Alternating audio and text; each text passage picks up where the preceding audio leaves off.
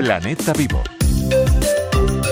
Los lagos del Pirineo son zonas de alto valor ecológico que tienen un papel en el ciclo del carbono que aún no comprendemos del todo, según la comunidad científica.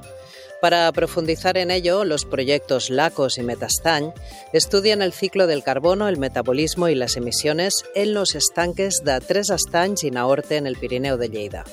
Son proyectos del CSIC y la Fundación Kilian Jornet, financiados por el Parc Natural de l'Alt i la Fundació Catalana per la Recerca i la Innovació y permitirán conocer el funcionamiento de los lagos de alta montaña para así poder tomar decisiones precisas para su preservación y hacerlos más resilientes frente al cambio climático.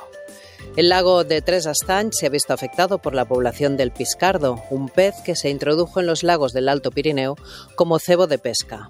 Estos peces alteran la red trófica de los lagos, poniendo en peligro a poblaciones autóctonas y pudiendo causar la eutrofización de las aguas, que se traduce en un crecimiento masivo de algas planctónicas, dándole al lago un color verde. El equipo investigador estima que el estanque de Naorte, restaurado, donde la eliminación del piscardo es ya casi total, actúa como sumidero de carbono durante los meses de verano. Haz gestos. Los pequeños gestos son poderosos.